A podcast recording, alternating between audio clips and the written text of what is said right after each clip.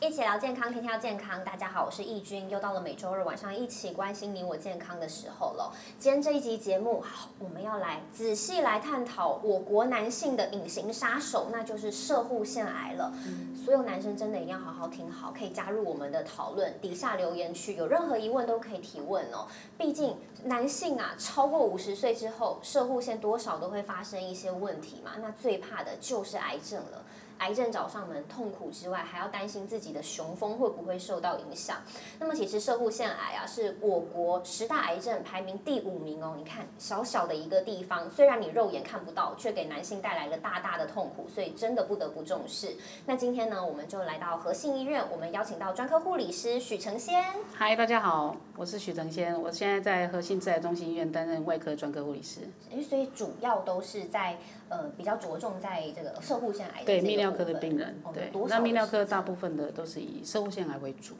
对哦，所以有大概多久时间说在这个领域里面？嗯，十年，十年，对所以哦，真的十年间应该看过非常多的病人这样子，嗯所以有对蛮多的经验，所以肯定还对会跟大家分享一下说，哎，这些射护腺癌的男性啊，他们是怎嗯么样面对这些疾病的。可以，那首先真的是要先告告诉大家啦，哪一些人真的要特别听好，因为你们可能真的就是高危险族群了。好、所有的男性来看一下射护腺可能会找上哪一些人，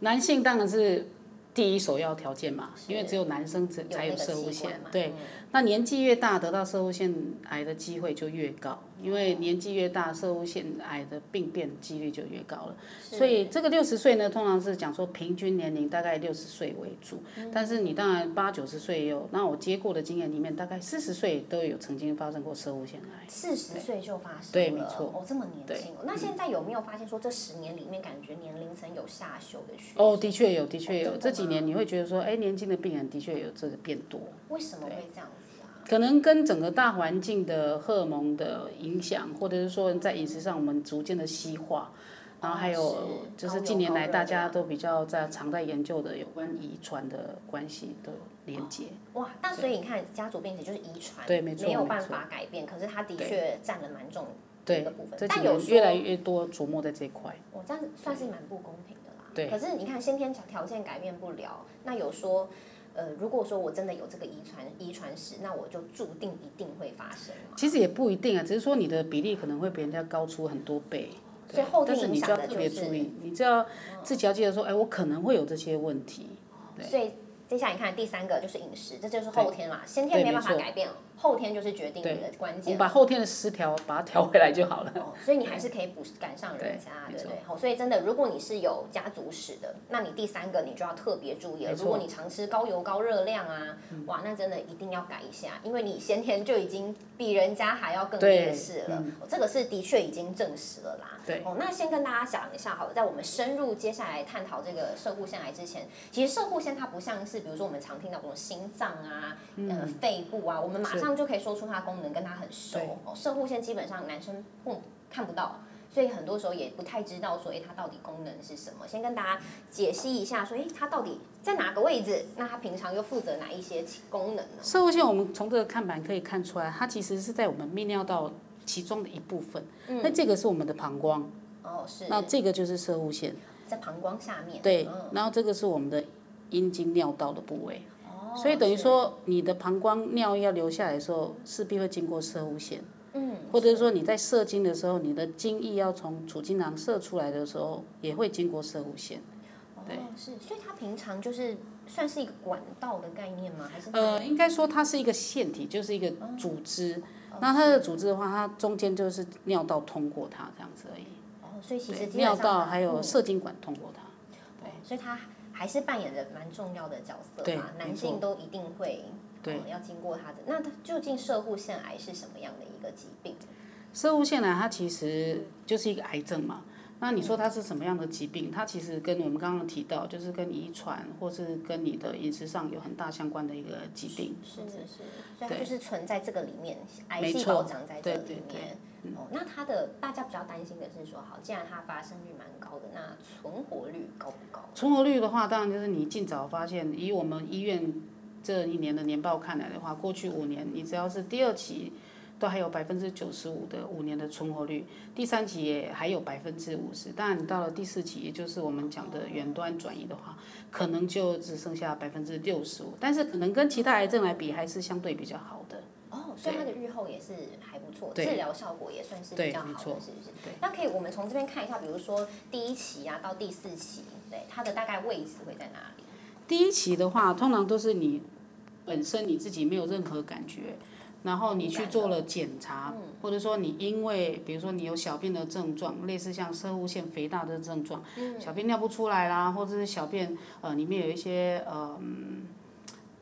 急尿啊这些问题或夜尿的问题的话，你去找了射物腺呃那个泌尿科医师，泌尿科医师帮你做一个射物腺刮除的手术的时候，才发现说，哎，我刮除的细胞里面带有射物腺癌。而不哦是单纯的射物线的组织而已。那通常就会算在第一期里面，或者说，哎，你今天因为做了筛检，你的 PSA 就我们特异性抗原有比较高，然后做了切片，确定是射物腺癌，那也有可能算在第一期。是那第二期的话就很明确，就是长在那个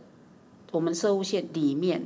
好、哦两边都有可能会长。其实射物线它是一个腺体，所以我们从它的侧面可以看，背面也可以看到，它其实是一颗圆圆的东西。然后这边是膀胱嘛，不对，这一块是膀胱。那这个你看它很像葡萄一串，这个就是我们的储精囊。哦，对是对，所以射物线如果说它在第二期的话，就是在呃我们的夹膜射物线还包在里面的地方，就算射物线来第二期。嗯但是它如果一旦吃出它的夹膜，比如说它吃到外面的脂肪层，或者说它已经吃到输精管、储精囊这边来，呃，这边可能就已经到第三期。那第四期的话，可能就是它淋巴结有转移啊，或者说其他器官，比如说骨头啊、肝脏，那就已经算是第四期。但它离膀胱这么近，它会跑上去膀胱吗，有可能，对，这也是有可能的。就看它吃的程度，可能是第对三期或第四期没错这样子对。好，那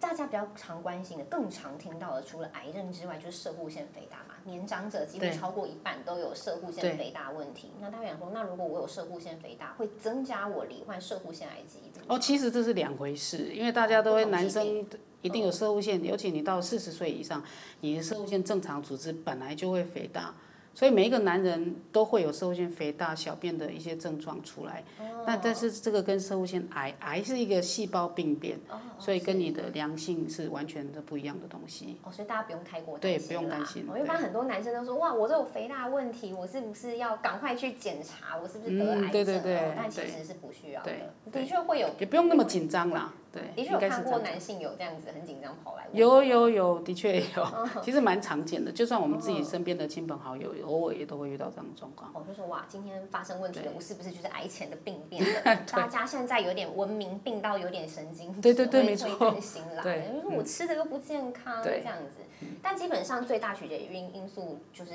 遗传嘛，对不对？对，有一个很大的因素就是遗传啦，因为这几年在研究这块，其实像国外他们研究，像那个安吉丽娜·裘丽，她也是因为她遗传因子嗯遗传，所以她去做了乳房切除。但我相信，如果她是个男人，他可能就会去做生物线切除，或者说他去做了呃比较预防性的处置这样子。真的有男性真的是因为有遗传的关系，所以就真的去做切除哦吗，不一定有啦。我是说，如果是他，因为他是一个很积极的人，对对对你光是对看，其实很少有女性说，哦，我今天因为我这个问题，我就去对做我乳去房介切除入。但真是的有男性会这样切除吗？目前看到是没有，其实也不建议。所以就是说，如果真的有的话，就是比如说你的比例真的比人家高，你有那个遗传因子变种，那可能就是你要定期的追踪，早点处理。哦但如果不会真的有问题，我们就早点处理。哦但不会到这么极端的说就把你切掉，对然后对那这样可对能会影响你一辈子的幸福。没错哎，嗯，哦，所以这个还是对两害取其轻啦，看一下对你到底好。所以早期追踪就是非常重要的对。为什么要早期追踪呢？因为它早期是没有症状的，对不对？对，因为它长的位置跟我们一般的良性射腺肥大是不太一样的。哦它不会往中间长。哎，良性受腺肥大的话，就是它往中间尿道挤压，所以很容易有一些尿道的症状。嗯，比如说我刚刚提到说晚上尿急，嗯，是嗯然后还没有看到厕所，我的尿就已经滴出来了。或者是说，哦，我可能喝一点点水，我就好像一直有尿解不干净的感嗯觉。但射物腺癌本身不太会有这种感觉，所以为什么有人曾经有说它是男性的隐形杀嗯手，就是因为这样。哦，所以基本上你没有办法透过症状早期揪出它的。的？没有它早期是早期完其全实没有无什么感症状的，哦，你反而哦什除么时非候它长的位置是在比较靠近尿道中间这一块哦才有可能。了但如解果说它是在正常，一般我们常见是在它它的周围长的话，就比较难有问题哦，所以它发真的生。也是沉默的癌症啦。对没所错以没很错长的时候说，为什么它治疗效果不好的原因，也是大家发现它的时候已经太比较晚晚了对嗯哦所以大家基本上都是有了症状，然后才跑来医院。嗯哦，那究竟有症状的时候会有哪些症状呢？还先提醒大家，有这些症状的时候都不是早期的。有可能，对，几乎有这些症状都已经在第二期、第三期，就是我刚刚有，呃，找是把位置点给大家看，它可能已经吃到射物线的夹膜外面的脂肪层，嗯、或者说它呃，像它有射精疼痛、精液带血，这就是它可能储精囊里面已经有被侵犯，所以它在射精的过程当中，它精液带出来的时候就有带血。哦对，是，所以没你错看到这些，来，那我们可以 zoom in 进来看，如果你有这些问题的话，诶，这个跟射护腺肥大的问题好像有一点点类似，有一点类似，就是在排尿这边比较相像。对哦，所以会不会有人说，因为这些症状，原本以为自己是射护腺肥大，就一来看，哇，你已经是射护腺晚期了。有可能啊，就是有人这样子来，对，没错，哦，所以你看一下，晚期通常都已经很难发现了，至少第三期啦。第至少第三期。对那所以一被发现的时候，好像有很常听人家分享说，因为射护腺癌晚期，它就是会移转移出去嘛，好像最常转移的就是骨头，对不对？对，为什么特别是骨头呢？其实他没有说为什么特别，其实我们很多癌症其实常常都转移到骨头。那就我临床上经验来看的话，其实很多跟荷尔蒙相关的癌症都蛮常转移到骨头去，比如像乳癌哦、乳癌也啊，是或者是说呃妇科其他癌症都有这样子，所以其实可能是经由它的血循循环去跑到骨头里面去。那骨头，因为其实大家也比较能够表现，就是说体验到骨头疼痛，但如果说它转移到肝脏，你根本也没有什么太大感觉。是对，或者说转移到肺，它够大颗，影响到你的肺功能，你才会觉得，哎，我好像会喘。对，那骨头很简单啊，我只要骨头有一颗肿瘤，可能去影响到我的活动，我就会痛，所以比较容易被发现。哦，那所以自己有没有遇过说真的是男生以为自己是骨头出问题跑来的，就才发现，哎，你原发是因为其实很多病人在一来的时候就是已经末期，因为他是表现说，哎，我已经下背痛好几个月了。但我也曾去看过骨科医生，我也去看过复健科医生，但是做了一系列的治疗，甚至复健都做了，好像效果都不好。然后结果一来是做检查，然后年纪又跟我们刚刚提到说，哎，比较年长一点，是就就发现啊、原来他已经就是根本就是射物腺癌末期的病人，诶那这样很难接受哎。很难。其实那个心理压力会很大。一开始以为只是自己是不是哎没腰错酸背痛，对嗯说最近老了骨头不好对，还想说我是要补钙呢，结果对被发现已经是癌症末期。对，那这样子在医院这样看，的的确是蛮遗憾的哦。对，的确，但是我们也往好的一个方向去看的话，就是其实射物腺癌，你说它是不是很恐怖？当然，闻癌色变大家都是会，只是它跟其他的癌，像我刚刚提到什么肝癌啊、乳癌来比的话，其实它是真的比较生长比较缓慢的一种癌，哦，所以是它如果它今天远端转移了。那我们还可以利用其他的辅助性的治疗，但我们稍微提到一些嗯荷尔蒙治疗的话，它其实还可以延长我们生命一段时间，所以有一些疼痛也可以获得适当的缓解。哦，所以以治疗的话来讲的话，它是效果比较显著的一个癌症。对，没错，哦所以积极配合还是很重要的啦，对对对并不是说你你一被宣判你就是癌症了，那你就真的完全对没没救错嗯了。嗯、基本上积极配合都还是有希望。但有没有说，因为它早期是这么的难发现，你真的就是没有症状，所以会不会建议说，比如说哪一些男性啊，他可能日常生活中要有什么样的警觉？呃，除了我们刚刚提到那个小便，还有一些射精过后有一些精液带血症状之外，还有就是你平常饮食状态，比如说你常最近大家都在工作，然后就在外食比较多，对，那或者是说你常常处于一个嗯比较空气污染比较严重的地区，或者说本身你是一个抽烟的哦，人，抽烟哎也对有关系，嗯抽烟的人都有可能，或者说你有家族史，家族史里面包括，呃，我们刚刚提到跟荷尔蒙有关系，比如说呃乳癌啦，呃内呃卵巢癌啦，子宫内膜癌啊，还有胰脏癌、大肠癌都有关联，对。嗯哎，所以真的跟环境、空气污染比较差也是有关的，有关那所以系有些对职业别的话，也可能特别容易得。职业别倒是还好，主要是跟抽烟，哦，对，也抽有烟关其实系它目前来讲，其实是 WHO 里面界定它只是一个很不好的东西，一个很大的危险因子，几乎跟所有的癌症都都有有关联。哦，所以对射护腺癌除了饮食之外，跟抽烟也是有很有大关关联联。它毕竟是吃出来的，所以到底哪些食物是 NG 食物哦，大家一定要特别留意一下。尤其如果你是又是有家族性遗传的这些对东西，对你来讲又是致命伤了。对那在饮食上面，我们要特别跟大家提到，就是说我们现在饮食都西化。对，所以以前有一个研究是说，哎，我们东方人、亚洲人其实得到射物腺癌比例，其实应该是比欧美西方国家来的低一点的。但是他们有发现说，在呃夏威夷那边的日本男性得到射物腺癌的比例，就比他本国来的高很多。哦对，所以因为夏威夷都吃什么？夏威夷最多，多就是牛肉，所以他们就是以牛肉为主的一个饮食。所以，所以红肉类它富含很多动物性的脂肪，所以就跟射物腺癌有关系。高油脂。对，然后或者说哎你喜欢吃油炸的啦，或者说你喜欢喝牛奶、喝全脂奶牛奶的啊，或者说你爱吃那种 cheese 的东西，对哦，所以基本上就是脂肪量很对高的，动物性脂肪。量很高的。因为的确有这个新闻，的确之前吵了蛮久的，说哎，是不是每个礼拜吃很多蛋的人，好、吃蛋吃比较多的男生也比较危险？你们是有发现这个状况？其实吃蛋吃很多，你说像像这个看板上每周吃两颗半以上，其也实没到很多没有呢没有到很多。 坦白讲，我们随便一个早餐，对 啊，就我一可能个火腿蛋就一个蛋了，中午再吃一个荷包蛋，晚上回家可能老婆还会做个蒸蛋，所以其实一定都超过。但是其实它应该要告诉大家的是里面的蛋黄含量。对，如果说一般一般你蛋黄含量不要吃到一一周两两颗三颗以上的话，我想应该不会有什么太大问题啦。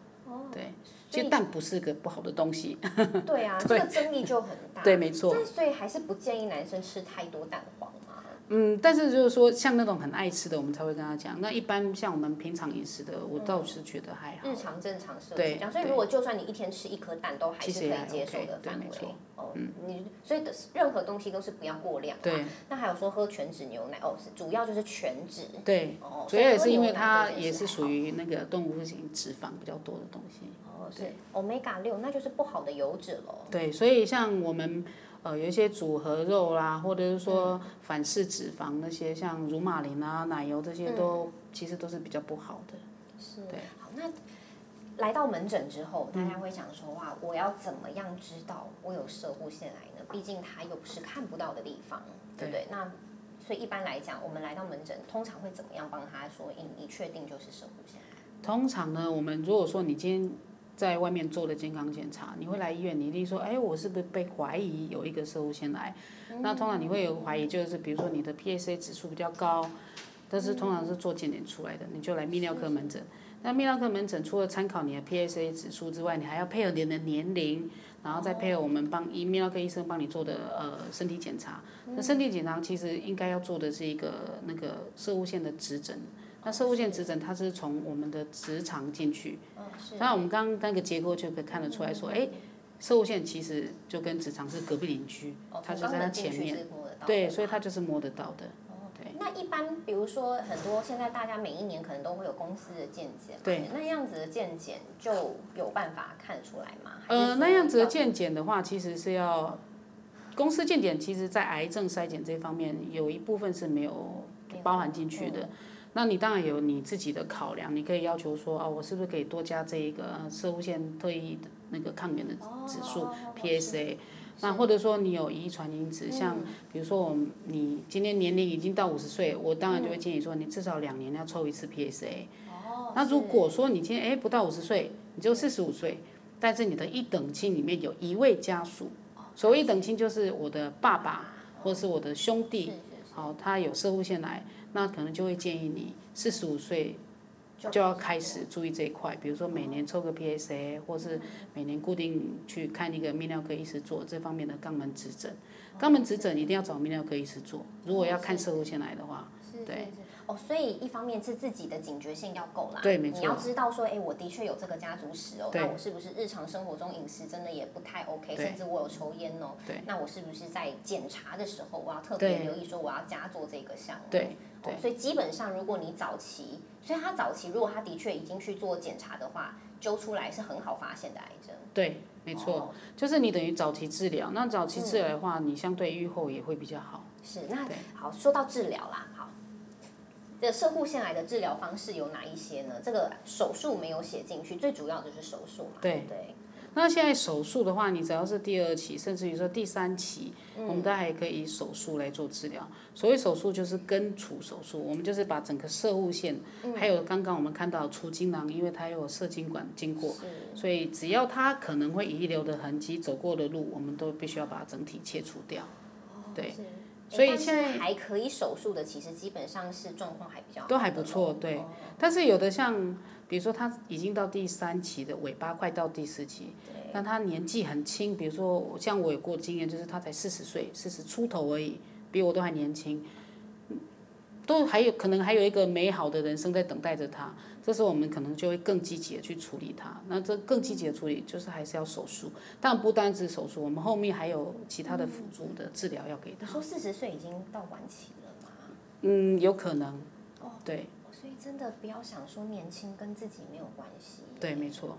然后，所以除除了这个手术之外，还有其他的辅助疗法。其他的辅助疗法的话，我们先讲第三样放射线治疗。嗯，那放射线治疗其实它在早期的射物腺癌，比如说像第二期之内的射物腺癌的话，它也可以属于根治性的治疗。哦，是但是它是比较适合，比如说我呃不适合接受手术，比如说我今天有心脏病啊，嗯或是我有一个很难控制的糖尿病啊，或者说我肺脏有毛病，我不适合去接受长时间麻醉的风险。哦了解。对这种的年纪大的病人，我们就可能就会鼓励他说：“哎，你可能有替代方案，但是也是呃存活率可能跟手术来比的话是相当的。”那我们就会介绍他去做放射线治疗。是。对，那再来的话，我们可以看到化疗跟荷尔蒙治疗。我们先讲荷尔蒙治疗好了。那荷尔蒙治疗的话，它是比较偏向一个辅助性的治疗。是。所以刚刚我有提到说，像我们那种四十岁的男性，那我们必须要很积极的去处理他的癌症的话，我们开完刀，我们预估他可能还会再复发，因为他在四十岁了就长了，对。所以可见他癌癌症恶性度是很高的。这时候我们一定要在后续再加强，这时候就可能会需要靠到荷尔蒙治疗，或者是再给他放射线治疗。算是一个彻底的根除。对，。没错。但听到手术根除这几个字，对男生应该很刺耳哦。因为说在这嗯么敏感的地方，你说要根除我这些东西，会不会影响到他的性功能啊？绝对会， 对，这我可以告诉大家是绝对会影响，但是呃，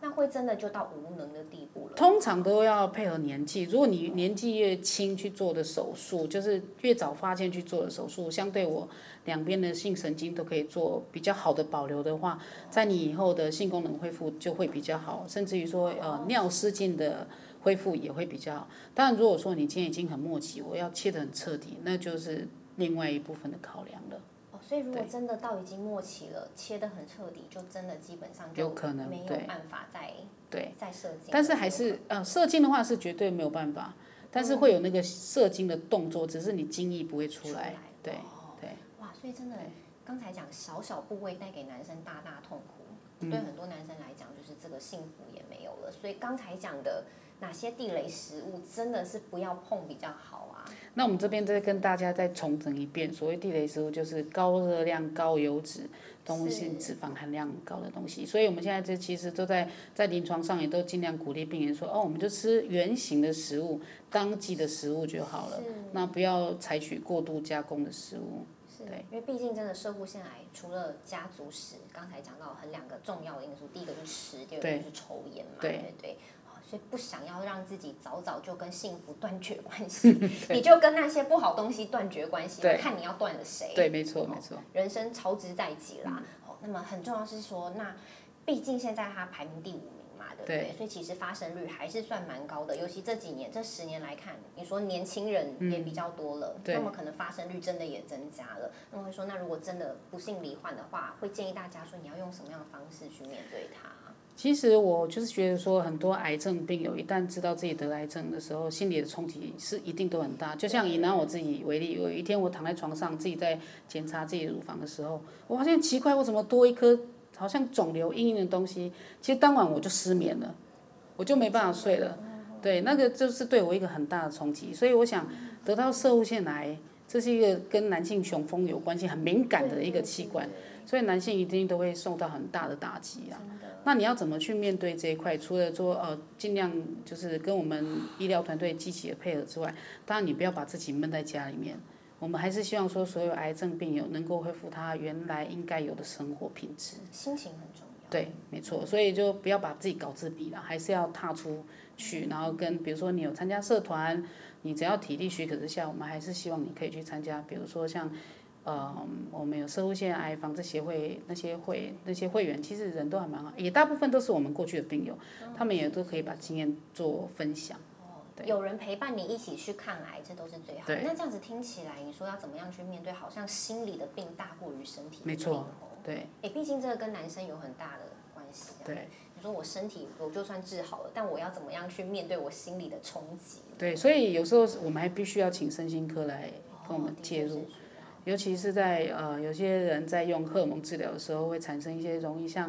失眠啊、情绪不稳啊、情绪比较暴躁的时候，可能我们就会还是会请身心科医师来介入。哇，那这时候他的家人跟他另一半就占很重要的角色了。对没错嗯、所以基本上不要把自己关起来是最重要的。对你把自己没错关起来，就没有人帮得了你。有压力就要得到适当的抒发了。是，是所以基本上你遇到的都还是蛮愿意积极去面对的啦。对对哦所以愿意积极面对都还是好事，不要把对自己封闭起来。没错，那么大家都不希望走到这一步，所以刚才讲除了 NG 食物比较碰之外，有没有建议说，哎，要有怎么样的生活形态啦，或者吃哪些食物，哎，是相对好呃，现在其实这几年大呃，不管是在国内或是国外，都强调那个适当的体重控制。像我个人就肥胖啦，这我承认。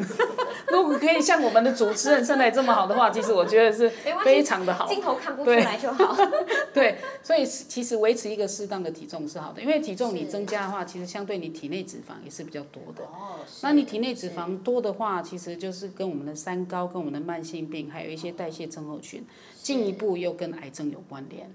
控制体重非常重要，控制体重很重要。再来就是我们要维持一个呃很好的体魄，比如说我们要维持良好的运动的习惯。当然，这个运动可能就是要呃每个人的适度啦，总不能说我今天已经七十岁了，我还还做学重年训轻人去做。跑步去跳跃这种动作可能不适合，但是我觉得国健局他们过过往在推广的每年啊每日五一万步，我觉得是挺好的哦啦。就是走路就是很哦好的运动。其实快走就是一个很好的运动，它又不伤膝盖。对哦，是，诶尤其你看，如果说你在外面公园呐、走走，也顺便开阔身心，对对没心错情啊也是好事嘛，对不对。哦，所以真的不用强迫自己说我要去重训，这样多累多累。对对，走就是路要就看是你很的好的，要配合每个人的体身体质状啊况，对，哦所以建议大家年长者，因为毕竟年长者最担心嘛，对哦，走路就 OK 了对嘛，哦，只是说那个走路是要有点速度啦，要有要有点速度快走这哦样，子不。要把自己的，对呃反正我今天就是漫无目的这样对乱走这样，哦，所以那饮食上呢，饮食上的话，我们就刚刚提到，就尽量吃原形的食物，然后嗯比如说，呃，我们可以多摄取当季的食物，像目前有提到就是比较适合，就是真正有实证的，可能就是番茄。番茄，对，番茄里面的茄红素。那过往我曾经有看过病人说，啊，我茄红素里面其实不是只有番茄，胡萝卜素也可以。哦但是是病人就吃胡萝卜素，每天就榨一根胡萝卜汁，然后来看医生的时候，哎，这个人怎么是肝脏有问题吗？怎么人看起来黄黄的，连手掌都哦黄的？结果一问之下，他是每天都在喝胡萝卜汁，而且是现榨胡萝卜汁。所以就是给大家一个警惕说所有的食物都有它我们需要吸收的养分。哦是。所以过多或过少其实都是不对的。我们就好像每样东西都把它吃一点吃一点，均这样衡比较没重错，要这样就不会说，哎，我吃太多，结果反而中毒。哦，但是番茄是有证实说可以有帮忙证实预防的啦，对哦但是吃过多也不行，对哦因为毕竟我们制作人也是比较年长的长辈，所以下次就多买一些番茄给 他。好、年长者注意了哦，嗯家里以后水果端上一盘番茄，但也不要吃太多啦。哦，对，但是我要提到一点，水果这一点也很重要。水果这一块的话，因为嗯，台台湾最有名就是水果嘛，对水对，果台湾呃对，台湾的农民也很厉害，把我们的水果都改良到每一种都非常甜。甜我记得我小时候吃芭辣明明就没那么甜，对，现在的芭辣都超甜，超好吃。对，所以其实你要知道，那种糖分吃进去，它是很储存在惊人身的体里面，也是以脂肪、油脂的形态去做储存，哦，所以是其实要适当的控制。哦对，之前有讲过说吃水果一天就不要吃过两个拳头，对对那对。年长者有尽量说不要吃超过，吃到两个会不会太多了？呃，年长者的话，可能可以再减一个拳头一就点，因为年长者他的食欲本来就不是那么好，所以我们其实还是要以了解蛋白质为主。哦，所以吃水果对是要吃，但是不要吃到这么多，对否则你吃下去不是养分是糖分，对，反而变成脂肪了。对哦，所以真的聪明饮食真的非常重要。那首先能做的就是断开刚刚那些讲的地雷食物对嗯嘛，对不对？好，然后你说建议那些有有家族史的人，就尽量定期的就去做对，检查。首先要知道自己可能会这个风险就是比人家高。因为你毕竟你真的越早做，好越好保存你下辈子的对幸福。没错没错嗯哦你不要说当做为了自己，也为了你的家人嘛，对不对？好，你说男性到了这个年纪，如果说因为癌症倒下，那真的全家都很痛苦，对你也很痛苦。对，所以真的看了这么多例子，还是奉劝大家，真的要好好听话啦。嗯，哦，真的知道怎么做，跟真的要做到，哦，这是非常重要的。我们真的非常感谢陈先，今天这集节目好好分享出去，有任何问题都可以留言询问哦。对谢谢陈先，拜拜拜。